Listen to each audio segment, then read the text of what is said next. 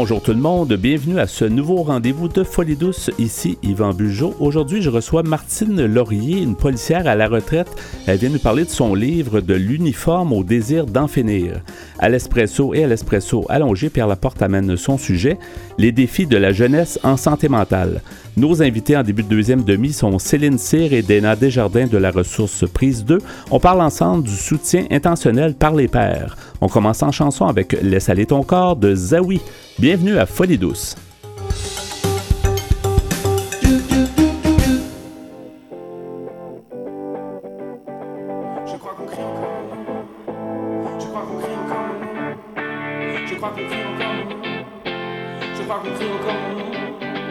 Je crois qu'on crie encore mon nom sur les platines. Je crois qu'on veut encore du son dans les machines. Je crois qu'on a encore des flashs dans la rétine. Et qu'on veut pas entrer maintenant dans la routine. Je crois que Paris veut danser dans la jungle. Abandonner nos corps dans la pampa. À minuit matador pour ces geishas. À deux heures sans effort, loin des bois. Je veux que tu danses dans le club, pas de mystère. Je veux que tu prennes tout ton pied loin des clusters. Je veux des cris sur la piste. J'ai mis ton nom sur la liste. Je veux que tu joues toute ta vie comme un acteur. Je veux que tu railles toute la nuit comme un surfeur. Je veux ta bouche sur la sienne. Je veux ta langue sur la mienne. Laisse aller ton corps. Le dance floor est à toi. Jusqu'à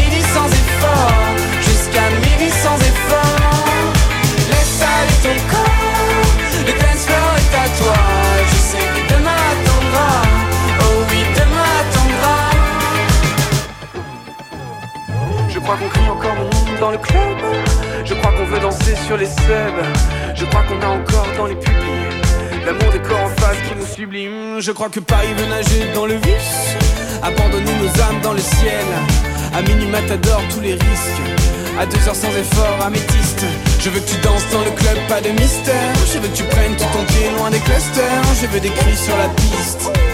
J'ai mis ton nom sur la liste. Laisse aller ton corps. Jusqu'à midi sans effort. Jusqu'à midi sans effort. Laisse aller ton corps. Le dance floor est à toi. Je sais que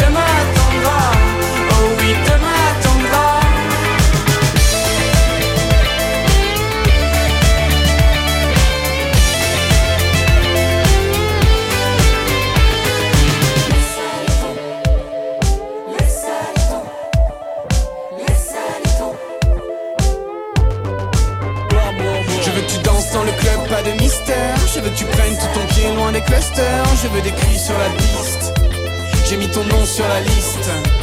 Je veux que tu joues toute ta vie comme un acteur. Je veux que tu railles toute la nuit comme un surfeur. Je veux ta bouche sur la sienne. Je veux ta langue sur la mienne. Laisse aller ton corps. Le dance floor est à toi.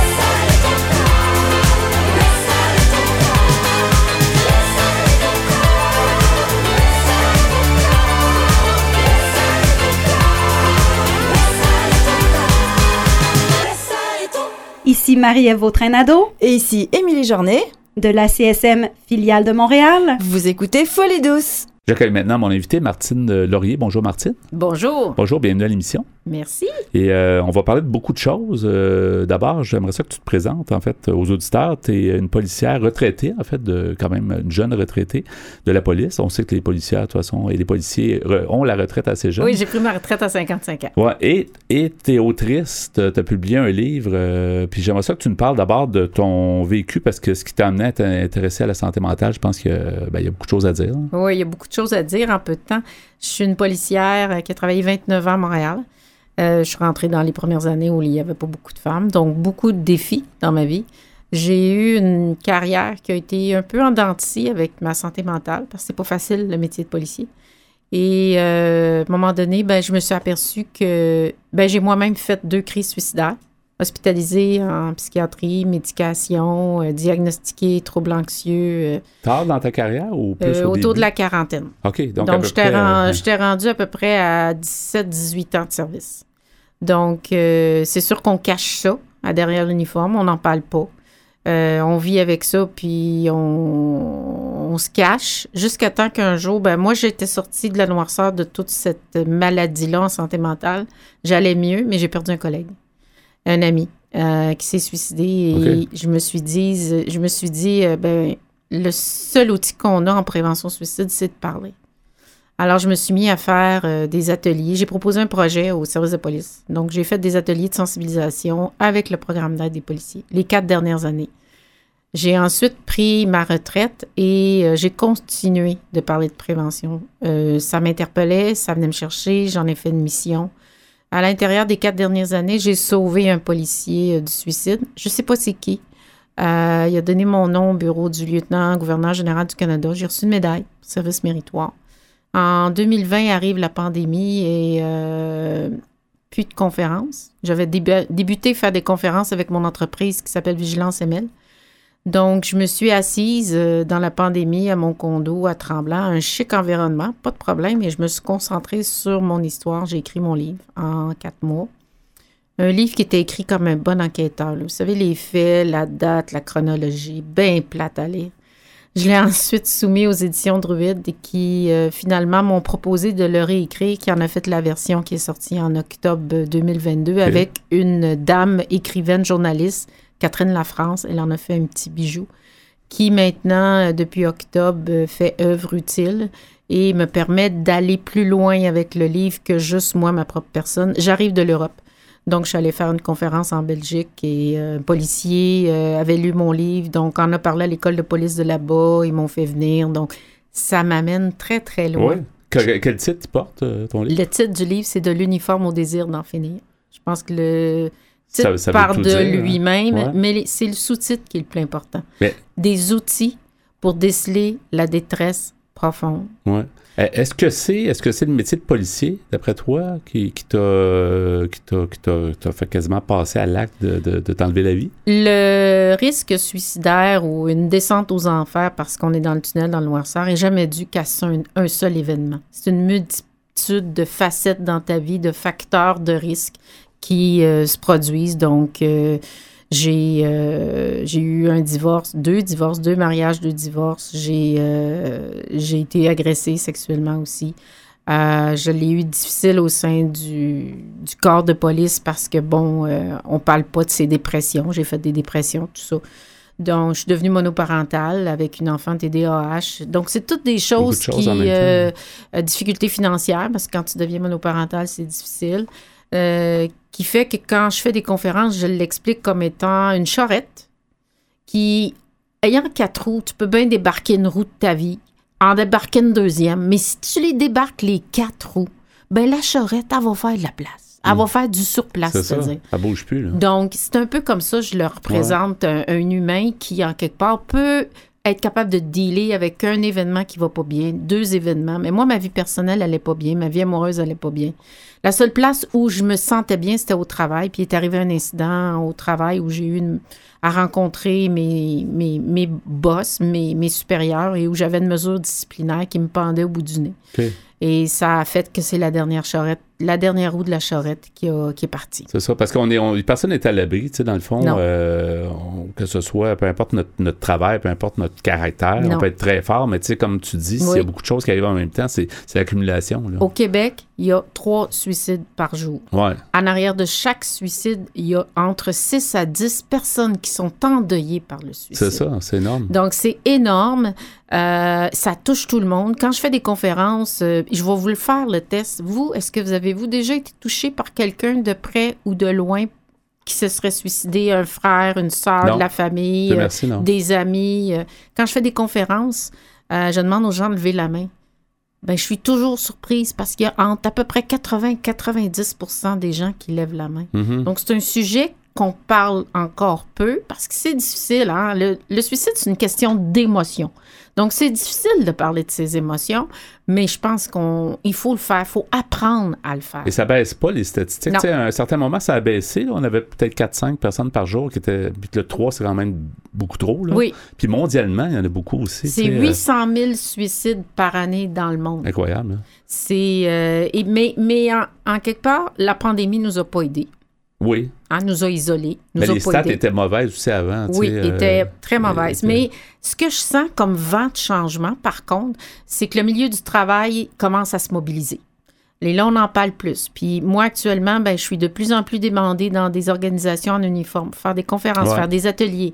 Euh, évidemment, encore là, le livre a fait son bout de chemin, mais euh, c'est ça qu'il faut faire. Il faut en parler pour savoir comment déceler quelqu'un qui va pas bien, pour le prendre par la main et l'amener jusqu'à la bonne ressource. Malheureusement, on a des listes d'attente. Donc, pour s'assurer que cette personne-là ne passe pas à l'acte, ça prend des pères aidants, ça prend des sentinelles, ça prend des gens alentour avec de la bienveillance, de la compassion, qui vont amener ces gens-là vers la bonne ressource. Et ce qu'on fait maintenant aussi, tu sais, d'en parler, démystifier. Oui. De... Est-ce que, d'après toi, euh, tu sais, c'est sûr que tu as une carrière, puis au moment que tu as commencé, probablement que les services étaient moins là, mais est-ce que dans la police, est-ce qu'actuellement, ou dans les corps policiers en général, est-ce que c'est, est-ce qu'il y a plus d'aide? Est-ce Oui. que c'est plus Oui. facile de. Oui, Si quelqu'un se sent pas bien, c'est mieux vu? euh? oui, mais je pense qu'on en parle de plus en plus, ça crée des listes d'attente. Ouais, bien sûr. Euh, donc, c'est l'effet pervers un peu de ça. Mais euh, je dirais que dans les organisations, ils s'outillent de plus en plus à avoir euh, de l'aide pour les gens en uniforme. Mais le nœud de la guerre, oui, les ressources sont là, mais le nœud de la guerre, c'est que la personne qui est souffrante ne veut pas en parler. Elle se sent honteuse. Donc, c'est tout cette, de cette stigmatisation alentour de, de- de- du fait du mal-être intérieur qu'on ne veut pas dire, surtout pas quand on porte un uniforme. Ouais. Puis là, je dis pompiers, policiers, ambulanciers, euh, paramédics qu'on dit maintenant, euh, euh, les agents correctionnels, ils sont tous touchés par ça. Encore depuis la sortie de mon livre, en octobre 2023, moi, personnellement, j'ai comptabilisé 5 à 6, 6 policiers qui se sont suicidés. Ça fait un an et quelques mois ouais. et cinq pompiers. Parce que j'ai un gros réseau, puis que finalement, je finis toujours par savoir euh, ouais. ce qui n'est pas des heureuses nouvelles. Mais bon, donc, il y a encore beaucoup de travail Mais- à faire. Mais les proches aussi, j'imagine, doivent, doivent faire quelque chose. Tu dis qu'il y a une liste d'attente, mais à quelque part, les proches, mais comment? Des fois, ça c'est pas clair. que- Est-ce que les gens autour de toi sentaient que je suis ça allait pas bien? contente que tu m'en parles parce que ça me permet de te dire que je suis à l'écriture d'un deuxième livre actuellement qui va sortir en 2025. Et le deuxième livre, qui vient tout juste hier euh, d'être approuvé par ma maison d'édition euh, Druide, Euh, Druide qui est aussi l'entreprise qui s'occupe de toutes les, les antidotes Ouais, ouais. dans les ordinateurs. Ouais. Donc, je suis très fière de faire partie de cette maison d'édition-là qui me respecte là, dans l'écriture et tout ça. Puis quand le livre, je l'écris avec Catherine Lafrance, euh, j'ai fait le premier comme ça, le deuxième va être la même chose. Et là, on va toucher les dommages collatéraux. Tous ceux qui survivent au suicide, parce qu'ils survivent de ça, ils sont malheureux. Là. Ils Ouais. ont perdu quelqu'un qu'ils aiment, mais ils n'ont pas su le déceler. Donc, ils sont dans la culpabilité. Ils n'ont pas de réponse, des Ils n'ont pas de réponse, ils comprennent pas. Et ils n'ont pas eu de formation sur comment déceler cette souffrance-là avant que ça arrive. Ouais. Tu sais, on fait des formations sur le, le RCR. On fait des formations sur les signes ACV. Ouais. On n'en fait, en- on en fait pas en prévention suicide. Puis pourtant, moi, ce que je fais en atelier ou en conférence, c'est de donner des outils. C'est quoi le cas? Comment on détermine l'urgence d'intervenir? Le comment, le où, le quand il va le faire? Le quand, c'est ce qui est le plus important. Il va-tu le faire avec son plan qui a déjà déterminé Ouais. dans les prochains 24 heures? Si c'est ça, là, ben dors en cuillère avec lui. Là. Donc, faut- faut- Lâche-les pas. faut poser des questions. C'est faut ça que poser des quelqu'un questions. me disait ça, des fois des questions simples, tu sais, de pas avoir peur de poser des Non. questions. Est-ce que tu penses, est-ce que tu penses Oui. au suicide? Est-ce que Oui. tu t'as décidé quand tu, tu le ferais? Puis il y a un mythe qui dit que si on parle du suicide, ça va donner l'impression à la personne qu'elle va passer à l'acte. C'est faux. Puis il y a un autre mythe qui dit Ah ben je suis correct parce qu'elle est suivie par un psychologue. Moi, quand j'ai fait ma première crise suicidaire, j'étais suivie par le programme d'aide des policiers. Ouais. Ça m'a pas empêché de vouloir passer à l'acte. J'ai amené mon arme à feu à la maison, puis mes enfants étaient couchés dans la chambre à côté.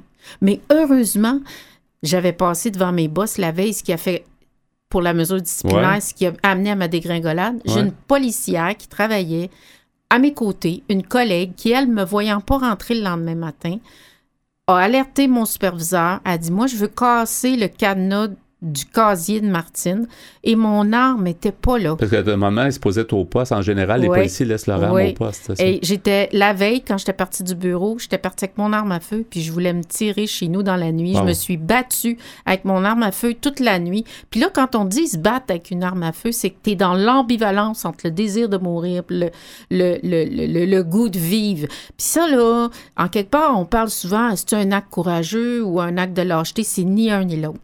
C'est que de la détresse. C'est- c'est- on veut, on veut s'empêcher de souffrir. On juste veut ça. juste arrêter Mais- de Mais souffrir. est-ce que tu comprenais les. J'imagine que tu comprenais les conséquences. C'est énorme, là. C'est, tu tu reviens n'y pas. penses là. pas. Mais tu reviens pas, là. Sur fini, le là. moment présent, c'est pas ça qui est ta- ton, ton, ton, ton ressenti. Ton ressenti, là, puis je le fais en conférence, c'est que j'ai un texte que, qui est aussi dans le livre où j'explique c'est quoi les, les émotions qu'on ressent quand on est dans cette descente aux enfers. Elle est physique, elle est psychique, elle est totale, ça met ton corps à terre, après t'es fatigué.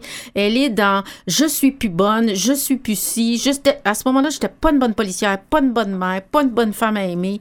Euh, les enfants auraient été mieux avec euh, une toute autre personne que leur propre mère. T'es pas dans l'estime de soi, là, Ouais. est, est pas à terre. à Elle est quelque en chose. dessous du tapis, tu comprends-tu?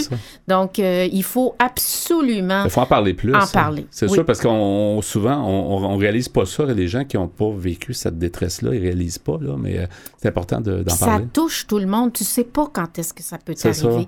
Donc, si tu le sais pas, ça serait le fun qu'on ait de plus en plus de monde qui fasse un maillon puis qui soit formé à c'est quoi les signes, les facteurs de risque, les facteurs de protection, le filet de sécurité, le coq, comme je vous ai expliqué. Puis vous savez, dans le domaine médical, ça, là, ils s'en servent du, du fameux coq, qui est l'abréviation du comment, du où et du quand, pour déterminer l'urgence d'agir. Mais on Ouais. l'a pas on l'a pas, on n'en a pas parlé auprès de, des écoles, auprès des, des- des universités. On n'en parle Ouais, pas. faut continuer à le faire. Encore dernièrement, la semaine passée, j'étais au, euh, au campus Notre-Dame euh, de Foix où je faisais une conférence auprès de 300 étudiants, euh, policiers, pompiers, paramédics, agents correctionnels.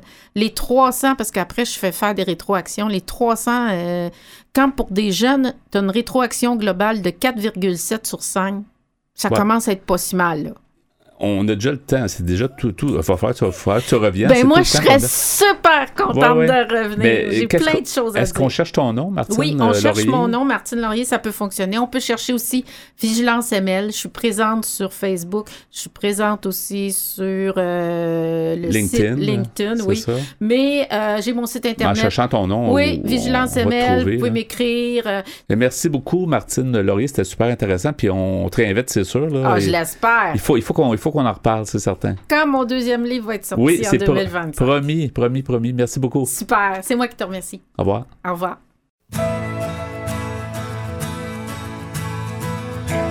On a le cœur moins gros, on a baissé les armes. On a fait ce qu'il faut pour que revienne le calme. On a mis de la lumière sur nos différends.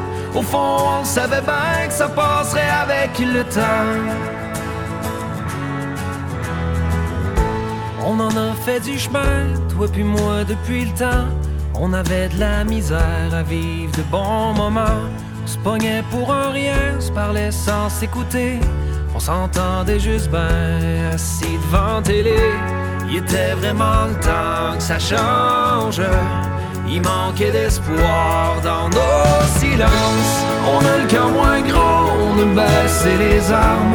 On a fait ce qu'il faut pour calme. On a mis de la lumière sur nos différends. Au fond, on savait bien que ça passerait avec le temps.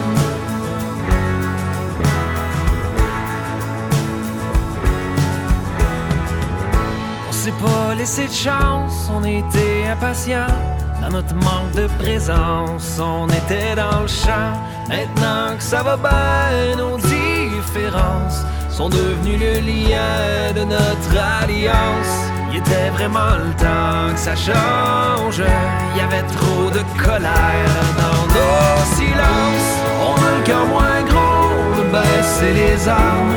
On a fait ce qu'il faut pour que revienne le calme. On a mis de la lumière sur nos différends. Au fond, on savait bien que ça passerait avec le temps avec le temps. On retourne plus en arrière, l'avenir est plus brillant. Ensemble, on a fait le choix de garder ce vivant. On a le cœur moins gros, on a baissé les armes. Fait ce qu'il faut pour que revienne le calme. On a mis de la lumière sur nos différends. Au fond, on savait bien que ça passerait avec le temps. On moins gros.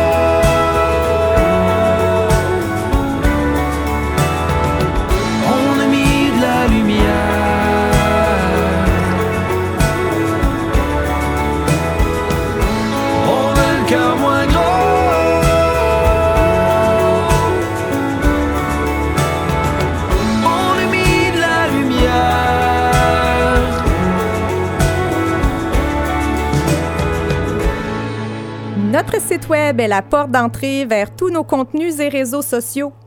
Branchez-vous sur antenne.qc.ca, antenne.qc.ca. Nous voici maintenant rendus au segment Espresso. Bonjour Pierre Laporte. Salut Yvan. Aujourd'hui, euh, ton sujet, les défis de la jeunesse en santé mentale. Oui, et c'est d'après un article que j'ai trouvé sur Internet. Comme à mon habitude, c'est un, article qui s'appelle Une jeunesse interrompue par ses défis en santé mentale. C'était- Oui. Non, je dis le web n'a plus de secret pour toi.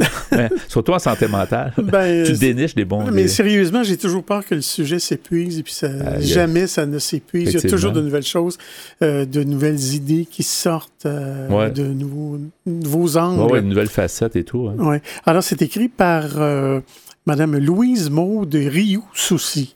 Alors, elle est déjà chanceuse, elle a quatre noms. Tu vois, Ouais, j'en ai seulement que deux, moi. Alors, cette Madame euh, Rioux Soucy est journaliste éditorialiste. C'est, j'ai pris ça sur le site ledevoir.com. Alors, cette Madame Rioux Soucy nous dit Comment vont nos jeunes? C'est le titre qui coiffe une récente enquête sur cette épineuse question. Certaines réponses fort inquiétantes devraient mobiliser plusieurs ministères et plus largement toute la société québécoise. Une nation qui néglige sa jeunesse creuse sa propre tombe. Ce péché mortel, tous les pays l'ont cultivé malgré eux, tandis qu'ils joignaient euh, avec les contingences d'une pandémie mondiale. On récolte malheureusement ce qu'on a semé. Nos jeunes n'ont toujours pas retrouvé leur plein élan d'avant la fameuse COVID-19. Au secondaire, ils sont maintenant 4 sur 10 à déclarer des symptômes anxieux ou dépressifs. Au cégep et à l'université, cette proportion est de 1 sur 2. On répète, 1 sur 2. Plus préoccupant encore, un jeune sur quatre rapporte avoir nourri des idées noires, dont 10% de manière soutenue. Ne nous leurrons pas, nous dit euh, Madame euh, euh. Euh, nourrir des idées noires n'est pas une hyperbole ici. Dans le cadre précis de cette étude, cela veut crûment dire avoir pensé qu'on serait mieux mort ou avoir pensé à se faire du mal au cours des deux dernières semaines. Ce mal de vivre n'a rien du caprice. Il est même pour certains profond, spécialement chez les filles du secondaire, surreprésentées dans cette catégorie. En isolant nos jeunes pour leur sécurité et celle des plus fragiles d'entre nous, on a appauvri et réduit leur contact franc. Cet effritement n'est pas qu'une résultante pandémique, elle est aussi le fruit d'un temps qui fonce tête baissée dans le virtuel. Ces deux phénomènes mis ensemble. Ont fait en sorte que nos jeunes se sont plus que jamais centrés sur le travail et leurs écrans et moins sur les relations riches et profondes en personne, avance la docteure Mélissa Généreux, qui est médecin conseil à la santé publique de l'Estrie et responsable de cette enquête. C'est un peu la, la pire conjoncture qu'on pouvait avoir. Effectivement, tu sais, les, les jeux puis les, les- les- Ouais. le, le temps en ligne euh, euh, s'est mis à monter, monter, monter. On, était- on a eu la pandémie. là, c'est- les deux ensemble, ça fait comme un mauvais mélange. hein. Oui, mais moi, oui, mais moi, remarque que les, les fameux jeux vidéo, puis, puis euh, la présence en ligne, là, de ah ouais, chatter. Dans le de- fond, c'est merveilleux en tant que technologie, Ouais. tout, ce que nous, tout ce que ça nous apporte, mais c'est parce que c'est devenu euh, Mais- mais il y a de une béquille. Ou, il y a de- euh, il y, a de l'addiction chez les jeunes. Ouais. si- S'ils sont sans leur téléphone pendant une C'est ça. journée, oublie ça. là. Nous autres, on pourrait s'en passer de nos téléphones là, pendant une journée, mais les- il y a certains jeunes qui sont incapables. Ils deviennent addicts, comme tu dis. Alors, Madame Rioux Souci nous dit cet isolement euh, euh, teinte toutes leurs attaches. Nos jeunes ont moins euh, d'amitié profonde pour se confier. Leurs familles sont plus petites, souvent divisées. Leurs profs sont dépassés et épuisés. Les intervenants sur lesquels ils devraient pouvoir s'appuyer sont débordés et en manque perpétuel de ressources. Or, ce dont nos jeunes ont le plus besoin en ce moment, c'est justement des personnes à qui se confier pour entamer le premier dialogue, selon l'expression d'un docteur généreux. Ce qui suppose aussi des formations et plus de ressources pour ces aidants naturels. Ça va faire un temps, tu sais, les technologies, mais je pense qu'à un moment donné, on va peut-être justement maturer dans ça, puis on va peut-être se dire, ben, c'est bon pour certaines choses, mais Ouais. il faut mettre de l'avant, tu sais, la, la présence, la Ouais. communication, tu sais, ça a toujours, à travers, les, à travers les siècles, ça a toujours fonctionné, alors pourquoi ça ne Ouais. fonctionnerait plus aujourd'hui? Ça, mais là, on- depuis maintenant plusieurs années, on a, on a eu notre leçon, c'est-à-dire que c'est merveilleux, mais on peut devenir accro. On est peut-être allé trop loin. un là. paquet de choses. Ouais, oui. c'est ça. Alors, ce premier dialogue est, euh, est en effet un des éléments essentiels pour augmenter le et la santé mentale positive de nos jeunes. L'objectif est crucial. Il revient d'ailleurs presque mot pour mot dans le rapport de surveillance de l'Institut national de santé publique du Québec intitulé Les comportements suicidaires au Québec, portrait de l'année 2023, publié au début février de la même année. Là aussi, les nouvelles étaient spécialement préoccupantes pour les jeunes filles. Les, les adolescentes de 15 à 19 ans présentent la hausse la plus marquée de taux d'hospitalisation pour une tentative de suicide. Les 10 à 14 ans ne sont pas en reste. Les taux de tentative de suicide ayant plus que doublé en 10 ans chez elles. C'est quelque chose. Énorme, énorme. Cette surreprésentation féminine n'est pas une exception québécoise. On l'observe dans d'autres pays comme l'Australie et les États-Unis. Elle pourrait s'expliquer en partie par une plus grande propension à chercher de l'aide. Tant mieux, mais ce n'est pas le genre de cri d'alarme qui peut attendre. Le ministère de la Santé doit sortir de sa gestion obtuse des listes d'attente. Les dommages collatéraux sont partout dans les yeux de notre jeunesse. Mais je m'arrête ici. Puis on poursuit, bien sûr, à l'Espresso allongé, le même sujet. Merci, Pierre, pour ça.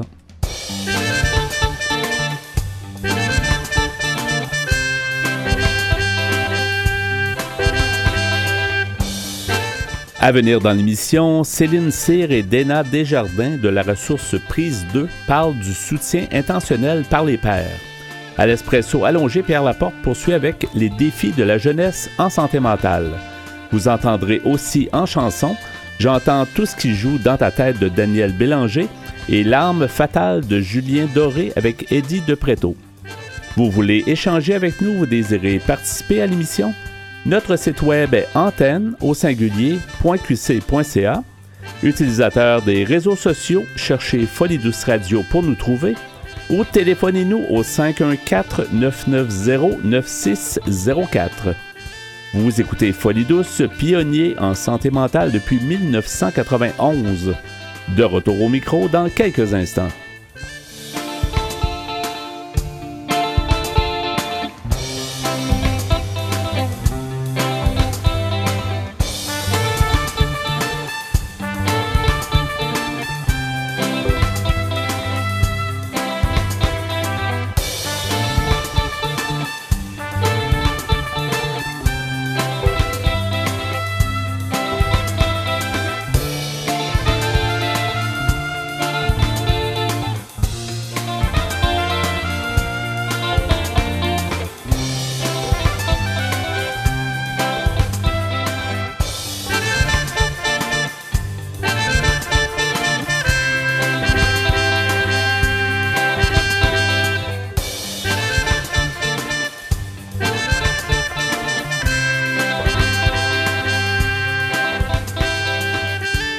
Retour au micro à Folie qui se donne le mandat d'aller plus loin en dévoilant le vrai visage de la santé mentale. J'accueille maintenant mes invités. euh, Céline Cyr, bonjour euh, Céline, bienvenue à Folie Douce. Bonjour. Et Dana Desjardins, bonjour, Bonjour. euh, Dana, bienvenue à Folie Douce. Bonjour. On va parler d'un- d'une belle approche euh, aujourd'hui qui est le, le- le soutien intentionnel par les pairs. On va savoir ce que ça mange en hiver, comme on dit chez nous.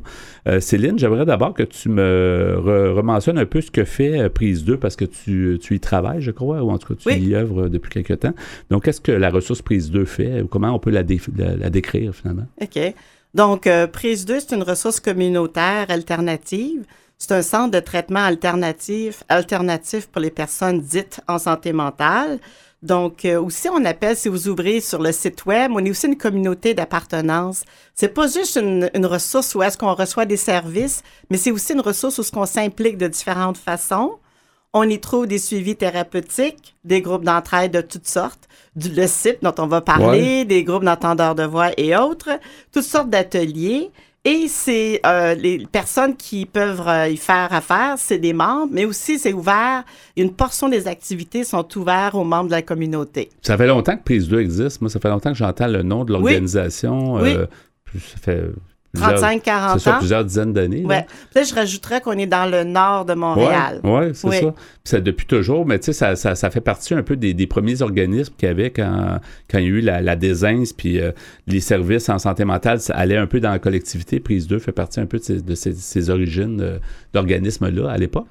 Puis comme tu disais, euh, Céline, on, on va parler d'un- d'une approche qui est intéressante, c'est le soutien inten- intentionnel euh, par les pairs, qui a un nom aussi en anglais, mais Dana, tu vas pouvoir nous, nous mettre la table sur ce- cette approche-là. C'est intéressant, c'est assez récent quand même. Hein? Ben, ça fait plusieurs années. Céline va parler plus de depuis quand ça existe, Ouais. d'où c'est venu. Ouais. Mais euh, nous, à Prise 2, ça fait faire six ans qu'on a pris une première euh, formation et on a fait une, une dernière formation il y a un an euh, pour devenir formateur euh, accrédité. Ouais. euh, Et comment on peut définir ce que c'est le en anglais on dit intentional peer support là, je pense que c'est ça? oui, en français, on dit le soutien intentionnel par les pairs. Oui. Euh, dans, dans ça, ben, on a vraiment quatre tâches qu'on utilise euh, et trois principes. Les quatre tâches, on parle de la connexion qui est la plus importante. Quand on fait de l'entraide, on doit être connecté. Ouais. Euh, on se sent vu, entendu et s'il n'y a pas de connexion, ben, il n'y a pas de relation. Parce que c'est pas des chaises avec qui on fait affaire, c'est des êtres humains. Voilà. Il faut qu'il y ait une bonne connexion humaine, en fait, c'est ça. Oui, c'est Ouais. essentiel Ouais. pour pratiquer l'entraide, surtout euh, avec le CIP. Euh, Il y a aussi, ben, c'est une approche euh, vraiment qui est, qui, qui, qui est guérissant parce Ouais. qu'on travaille euh, le- les traumas. Puis souvent, les traumas ils ont été faits par les membres de notre famille, par, c'est fait par d'autres personnes en général. Donc, les relations sont plus difficiles Mhm. en général. Alors, alors, dans ce groupe d'entraide-là, avec le CIP, on, on est unis ensemble à vouloir guérir ces blessures-là et, et euh, avancer dans Ouais. la vie. C'est une approche qui, qui a été mise en place aux États-Unis ou ailleurs? quand- c'est L'origine de ça, est-ce que une des deux peut répondre? Oui, certainement que je peux répondre. C'est une approche qui date au moins d'une trentaine d'années, qui a été inventée par Sherry Mead, une Américaine. Donc, elle, c'était une personne euh, qui avait un historique psychiatrique, qui avait eu plusieurs hospitalisations. Et puis, euh, donc, elle, elle voulait développer quelque chose pour pas être retournée à l'hôpital, mais elle voulait faire quelque chose de différent de l'hôpital. Elle voulait pas avoir une prise en charge où est-ce qu'il y a un expert ou que quelqu'un prenne le contrôle. Donc, c'est là qu'elle a développé l'entraide. Et vu que c'est une approche par et pour, autant à prise 2 que Sherry Mead s'est développé ensemble. Donc, c'est avec ses pairs, P-A-I-R-S, qu'elle a développé ça. Et avec le temps, ça l'a vraiment pris de l'ampleur. Donc, maintenant, là, quand on se parle, il y a des- du CIP, il y a des pratiques CIP. Je vais en parler un peu, quelle nature ça peut prendre. Ouais. Il y a des pratiques CIP à travers le monde. OK? Il y en a un peu partout au Canada, dans les différentes provinces. Il y en a aux États-Unis, évidemment. Il y en a en Angleterre, en Écosse, en Nouvelle-Zélande, en Australie, en Scandinavie et d'autres endroits. Et ce qui est particulier avec Prise 2, euh, avec le CIP, c'est que c'est la première fois que ça se fait en français. Donc, on a eu à traduire des outils, on a à traduire un livre. Donc, en francophonie, c'est ici que ça, que ça l'a parti. Et quand je dis pratique CIP, ça comprend l'entraide, mais c'est quoi l'entraide? Nous, on a décidé, le, le Prise 2, de développer ça dans un groupe d'entraide. Mais ailleurs, ça peut être des pères aidants qui sont formés selon le CIP. Et le, et le CIP, le soutien intentionnel par les pairs, c'est tellement une approche riche de toutes sortes de façons qu'aux États-Unis et ailleurs, mais aux États-Unis, c'est là que ça le parti, il y a des centres de répit, des centres de crise qui sont, et où est-ce qu'il n'y a pas d'intervenants, c'est juste des pères aidants qui sont formés au CIP. Mhm. Donc ça, ça serait un rêve euh, qu'on caresse, qu'on aimerait ça. C'est comme du pour et par, là, tu sais, des, des Oui. gens qui ont vécu Oui. des problématiques de santé Oui. mentale, qui aident d'autres personnes qui ont certaines difficultés. Oui, euh. Ça va jusque dans la crise, OK? ouais. Oui, donc c'est ça. Mais, mais à part, c'est ça, tantôt, Dana nous disait, tu sais, comme il y a, il y a- il y a la- il y a le contact, le- la connexion humaine, mais qu'est-ce qui différencie? Parce qu'il y a eu de l'intervention depuis, depuis longtemps dans les organisations sans but lucratif, communautaires à Montréal et ailleurs. Euh, qu'est-ce qu'on, tu sais, qu'est-ce, comment on peut, qu'est-ce qu'on peut dire comme différence, mettons, majeure au niveau des, de, de l'approche avec, euh, avec justement cette, cette approche-là de soutien euh, intentionnel par les pairs? Je pense que la plus grande différence, c'est une des tâches qui est le tendre vers. Et c'est dans le tendre vers, on parle de ce qu'on souhaite dans le futur, de c'est quoi qu'on voudrait, nos désirs, nos rêves, nos, nos aspirations. On, on tend vers quoi, là, c'est ça? C'est ça. Alors, il y a, comme dans la thérapie euh, ordinaire, on, on parle souvent de nos bébites du passé. On, on, on reste vraiment prise vraiment dans cette histoire, dans nos histoires du passé Ouais. et tout ce qui nous brasse. Alors, avec le tendre vers, on s'en va vers quelque chose de beaucoup plus positif, de quelque chose qu'on souhaite vraiment dans notre vie et qu'est-ce qu'on a besoin pour y arriver? Et qui donne un objectif, tu sais, c'est ça, d'avoir un objectif, ça nous aide des fois à s'améliorer ou à trouver des moyens, Mm. comment on va arriver à cet objectif-là, c'est un peu ça. Nous, on ne parle pas d'objectif parce que ça, c'est vraiment plus ce qu'on entend en thérapie euh, traditionnelle. Les thérapeutes, les psychologues nous donnent les obje- objectifs qu'on doit arriver à accomplir Ouais. et ça peut euh, être très stressant et, et euh, peut être déprimant qu'on n'arrive pas à faire ça. Alors, Ok. on se donne pas d'objectifs. C'est moins fort de dire tendre vers, c'est ça, c'est, Oui. ça, ça reste en action, ça reste, mais ça, comme tu dis, c'est, c'est moins euh, peut-être stressant. Là. Oui, ben ça nous oblige pas. On est vraiment là juste pour qu'est-ce qu'on a besoin nous pour aller mieux Ouais. dans le futur. Qu'est-ce qu'on doit mettre comme exemple? Des fois, c'est juste de créer un espace chez nous qui est à nous euh, et on met ce qu'on a besoin pour euh, avancer dans la vie, Ouais. guérir. Alors, Ouais. on, on remplit cet espace de bonté, de euh, bien-être pour nous-mêmes. Avez-vous l'impression que, tu sais, la santé mentale, ça, fait un bon bout de temps que justement les organisations ont pris la relève un peu des hôpitaux à une certaine époque, puis on a comme évolué, puis on a l'impression que c'est rendu plus raffiné, tu sais, les, les, euh, les approches euh, se, se diversifient, puis ce qui est une bonne chose, parce que longtemps, il me semble qu'il y avait comme une stagnation au niveau des organismes, on a l'impression les dernières années, comme cette approche-là, je trouve que c'est quelque chose qui est quand même encourageant, qui est positif, tu sais. Mhm. Ok. Ben, je- euh, si je pourrais parler pour prise 2, je vais sortir un petit peu du soutien intentionnel par Ouais. les pairs. On est toujours à la recherche de trouver différents moyens pour que les personnes, quand elles sont accompagnées, qu'elles puissent guérir et qu'elles souffrent moins. Donc, les personnes peuvent passer des périodes de grande souffrance. Donc, c'est quoi les différents moyens? Fait qu'il faut toujours développer différentes perspectives. L'entraide, c'est une autre façon de regarder, c'est une autre façon d'accompagner qui peut être complémentaire à l'intervention à la psychothérapie. Si je regarde à prise 2, qu'est-ce qu'on est en train de développer en ce moment, c'est IFS, Internal Family System. C'est, je le traduis vers le français parce que c'est pas vraiment traduit vers le français, c'est le système des familles intérieures. Comment est-ce qu'on a différentes parties entre nous et comment on peut s'occuper de ces parties-là pour guérir? Donc oui, euh, en tout cas, je sais qu'à prise 2, on est beaucoup axé là-dessus à multiplier les approches pour... Puis c'est les membres qui nous le disent. Tu sais, on est, vraiment à l'écoute des membres. Est-ce que ça marche ou ça fonctionne pas? Donc, si je regarde, euh, comme quand on développe le CIP ou IFS, c'est toute l'équipe de travail qui est formée. C'est tout l'organisme qui embarque dans cette démarche-là d'essayer une nouvelle approche. C'est beaucoup plus intéressant que justement d'avoir, peut-être autrefois, dans certains organismes, peut-être encore le cas, d'avoir comme quelqu'un qui dirige les choses. Puis, alors que là, t'as comme, euh, il y a quelque chose qui motive. J'ai l'impression que les gens se sentent plus impliqués. C'est comme s'ils étaient à, à même de faire les. Ben, c'est pas comme s'ils sont à même de faire les décisions puis de proposer des choses. Puis ils voient que ça se fait sur le terrain. C'est ça qui est intéressant aussi. Oui. C'est ça. C'est ça, ça doit être. euh, est-ce que, est-ce que les, les, les commentaires, euh, le, le fameux feedback, est-ce qu'il est bon à date de, de cette approche-là? Parce que ça fait quand même un certain. C'est quand même assez récent de, de- de l'appliquer ici, mais. euh, Oui, on est un, un groupe de six personnes qui, est- qui fait partie de ce groupe d'entraide-là. Puis je, je dirais que ça nous a beaucoup donné la confiance. On, on se sent plus seul. Ouais. Tu sais, puis ça, ça fait une grosse différence dans notre établissement quand on se sent plus toute seule. Ouais. Euh, en thérapie, ça finit une heure plus tard, c'est fini, tu es toute seule après. Mais on dirait que le groupe d'entête, ça reste.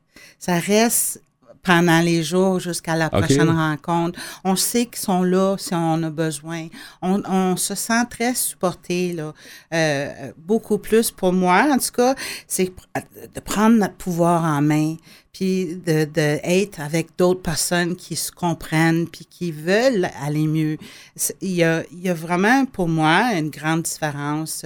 Le- C'est pas le, le- ce qu'on ce qu'on vient chercher dans le, le, trad- le traditionnel psychologue qui connaît tout. Mhm. Nous, on est l'expertise de notre propre histoire. Ouais, ouais. Et, et c'est comme ça qu'on avance. On partage nos histoires, puis on trouve où caler la richesse, puis comment s'épauler da- avec ça.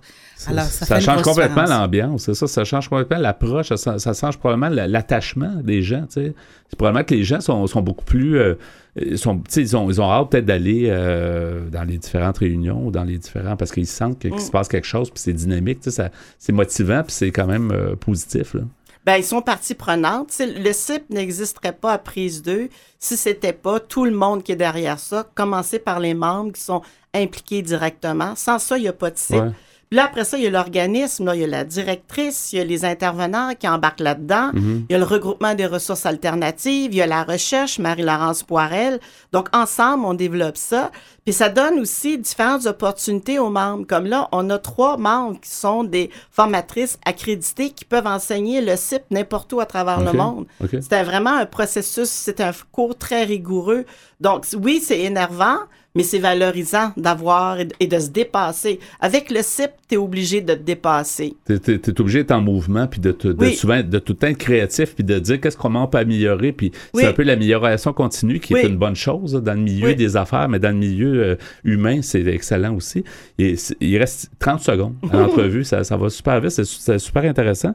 Euh, est-ce qu'on peut euh, avoir plus d'informations sur ce programme-là ou plus sur Prise 2? J'imagine qu'on peut donner le site web du- de Prise 2, euh, Céline? Oui, certainement. Donc, le site de Prise 2, c'est www.prise2, P-R-I-S-E 2, SN, santé mentale, sm.org. Ouais. Et si jamais il y en a qui sont anglophones, qui sont à l'aise avec l'anglais, ils peuvent aller vérifier le site américain d'où tout part.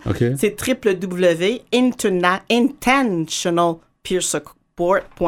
OK, ben merci beaucoup. Céline Cyr, donc intervenante, entre, intervenante entre-aidante chez Prise 2 et euh, Dana Desjardins, membre de Prise 2, entre-aidante aussi et formatrice. Alors, merci beaucoup d'avoir été des- chez, chez nous, puis on va s'en s'en parler certainement dans le, dans le futur. Merci. À la prochaine. Merci à vous. Merci. Au revoir.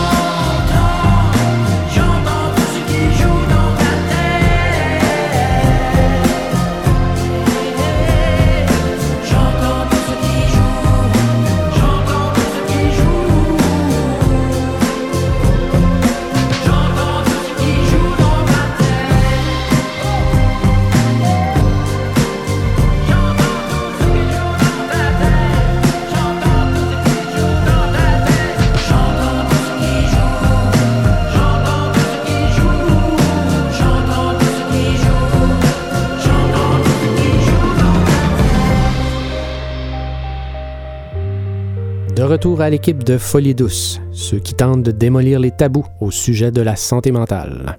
De retour au micro avec euh, le sujet euh, débuté plus tôt, Pierre, euh, les défis de la jeunesse en santé mentale que tu vas poursuivre. Oui, euh, c'est d'après un article écrit par une dame du nom de Louise Maud Rioux Soucy.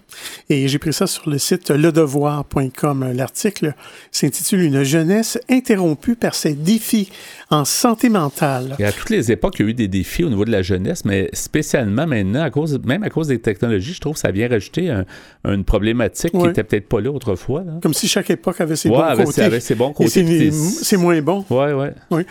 Alors, Mme Rioux aussi nous dit trois dossiers devront recevoir toute leur attention et celle du gouvernement bientôt.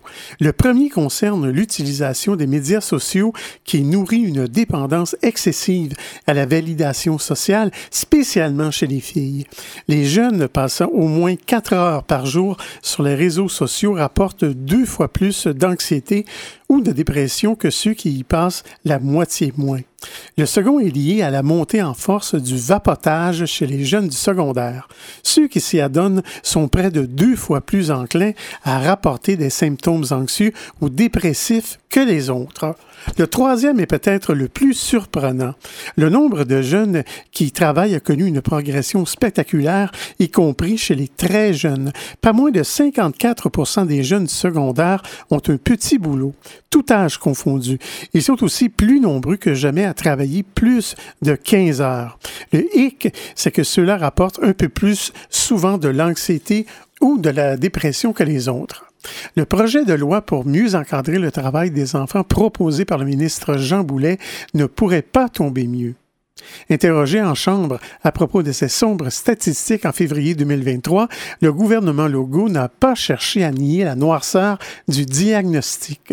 Reste que la mise en place de mécanismes pour augmenter le bien-être des jeunes et les outiller avec des stratégies d'adaptation positive nécessitera d'énormes efforts que seule une mobilisation non partisane permet d'espérer. Je, crois que le sommeil aussi, c'est un gros problème chez les jeunes. Tu sais, le fait de- beaucoup d'écran, tout ça, on, on dirait que les jeunes ont, ont moins de sommeil, tu sais, en général. Puis ça, ça aide pas, hein, le sommeil. On sait que ça aide à... Mais C'est vrai que l'Internet, c'est 24 heures par jour. Oui, oui, puis en, en ayant l'écran, on dirait que ça active trop le cerveau, puis là, le sommeil vient pas, donc les gens ont des, pro- possible, les gens ont des problèmes de sommeil. Ouais. Ça, ça aide pas, ça non Ah oui, plus. même, je pense que ça peut énerver des fois l'Internet. Ouais. Surtout si on termine tout ça par euh, des vidéos, tu sais, des, vidéos de musique ou Ouais, peu importe. Ça peut exciter Ça, des ça fois peut être un l'Internet. petit peu ouais. trop, ouais. Ouais. Alors, euh, d'après un autre article maintenant qui, euh, que j'ai trouvé sur Internet qui s'intitule La santé mentale des jeunes au cœur de deux années de pandémie. Encore une fois, on voit que la fameuse pandémie, ça a eu des Ouais, effets ouais. euh, peut-être qu'on ne soupçonnait pas. Ben, on s'en doutait, là, on Ouais. se disait peut-être le pire est à venir, puis on n'a peut-être pas vu encore toutes les ramifications de ça, mais effectivement, ça. Oui, alors j'ai pris ça sur le site qui s'appelle euh, WIC. En fait, ça s'écrit Je ne sais pas si on prononce ça comme ça, mais c'est, c'est comme ça que ça s'écrit. Alors, euh, Madame Jessica Rassi, qui est aujourd'hui professeure agréée à l'École des sciences infirmières de l'Université de Sherbrooke, est entrée dans le métier il y a une douzaine d'années. Dès le début de sa pratique, elle a eu un coup de cœur pour la pseudo-psychiatrie, ce qui l'amène à s'intéresser aux jeunes aux prises avec des idées suicidaires. Elle veut comprendre et décide de se spécialiser en prévention du suicide ainsi que dans l'utilisation des technologies de l'information pour ces jeunes. À l'École des sciences infirmières, Jessica Rassi a constaté de la détresse psychologique, de l'anxiété, des symptômes dépressifs chez les étudiantes et étudiants. Certains de ces jeunes montraient même des symptômes de stress post-traumatique à la suite d'expériences vécues dans leur stage. Dans le cadre d'une mise à jour d'une étude sur le suicide au Québec que Jessica Rassi a co-signée pour l'Institut national de santé publique, même constat, l'anxiété, la dépression et les troubles alimentaires ont augmenté durant la pandémie chez les enfants et les adolescents. Les taux de visite aux urgences pour idéation suicidaire et tentatives de suicide sont plus élevés que les années précédentes chez les jeunes Québécois et Québécoises. Madame Jessica Rassi nous dit une détresse chez les jeunes persiste. L'isolement social a affecté les adolescentes et adolescents qui sont à l'âge de l'amitié et des premières relations amoureuses. À l'école, les jeunes peuvent obtenir le soutien de leur père et se confier et ils ont été privés de ces euh, interactions. On constate aussi une augmentation des intentions suicidaires. Au cours de ces travaux de recherche sur l'utilisation des médias sociaux et des technologies, elle constate qu'au cours de la pandémie, les effets de ces outils n'ont pas toujours été négatifs. Ces derniers ont permis de contrer l'isolement social des jeunes en restant en contact avec leurs amis en cas de détresse ou d'obtenir des informations pertinentes en ligne. S'il y a une leçon à retenir de la crise sanitaire, c'est l'importance de la santé mentale et du rôle à jouer par les infirmières et infirmiers. L'une de leurs fonctions primordiales est d'évaluer la condition des patients afin de les orienter vers les ressources appropriées. La pandémie de co- COVID-19 a donc démontré que l'expertise infirmière en santé mentale est plus importante que jamais, surtout quand l'accès aux ressources dans ce domaine demeure insuffisant. En terminant, Mme Ressy nous dit La crise a permis à plus de gens de parler de santé mentale. Il reste à trouver plus de moyens de l'améliorer pour la population. De plus en plus d'infirmières et infirmiers accompagnent des gens qui vivent avec des problèmes de santé mentale. Ben, merci beaucoup pour ça. Donc, les défis de la jeunesse en santé mentale. Merci, Pierre.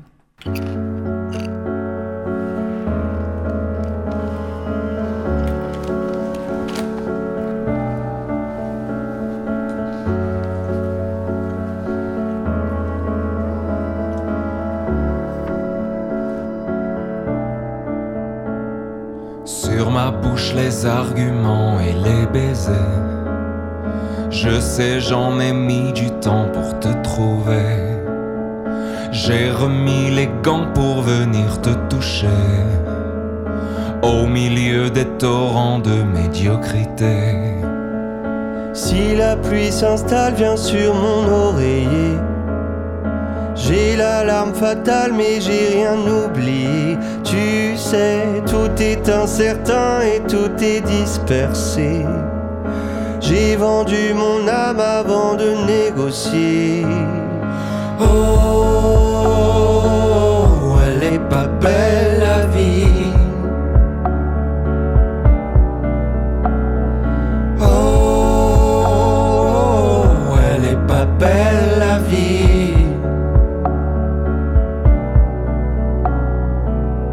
Prends-moi par la main et dis-moi si j'ai pied. Des fois que j'avale un peu de leurs idées. La vie me fait mal avec ses coups de dé. Mourir c'est pas grave, c'est que tout le monde le fait. Oh,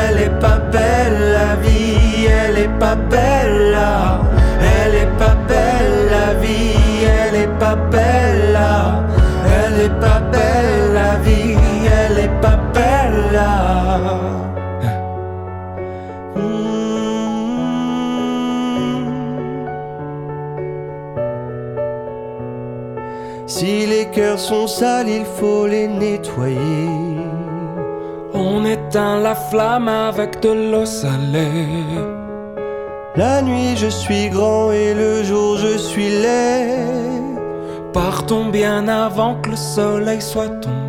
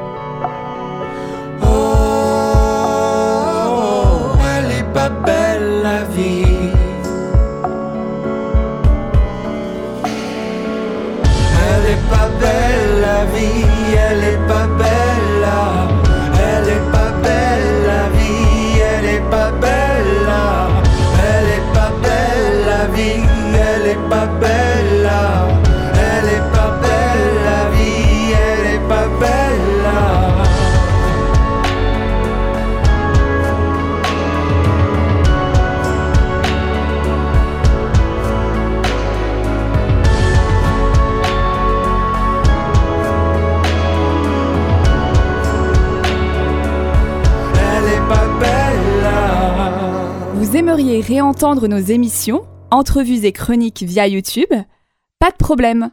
Pour y accéder, visitez notre site web antenne.qc.ca. antenne.qc.ca. Avant de terminer ce rendez-vous euh, radiophonique, Pierre, on va nommer les chansons qu'on a entendues cette semaine. Ouais. La première, Laisse aller ton corps. Oui, de Zawi. On a entendu On a mis de la lumière. De Les Deux Frères. Dans la deuxième demi de l'émission, j'entends tout ce qui joue dans ta tête. Oui, de Daniel Bélanger. Et à l'instant, L'arme fatale. De Julien Doré avec Eddie de Preto. Merci pour ce choix musical et pour ton travail en régie. Ben, bienvenue, mon cher. Merci aussi pour euh, ton sujet aux espressos euh, qui était les défis de la jeunesse en santé mentale. Notre invité en début d'émission était Martine Laurier, euh, policière à la retraite. Elle nous a présenté son livre De l'uniforme au désir d'en finir. Nos invités en début de deuxième demi, Céline Cyr et Dena Desjardins euh, de la ressource prise 2, nous ont parlé de soutien intentionnel par les pairs. C'était donc Folie douce cette semaine. C'est Yvan Bugeaud à l'animation. Bonne semaine à tous et à la prochaine. Au revoir.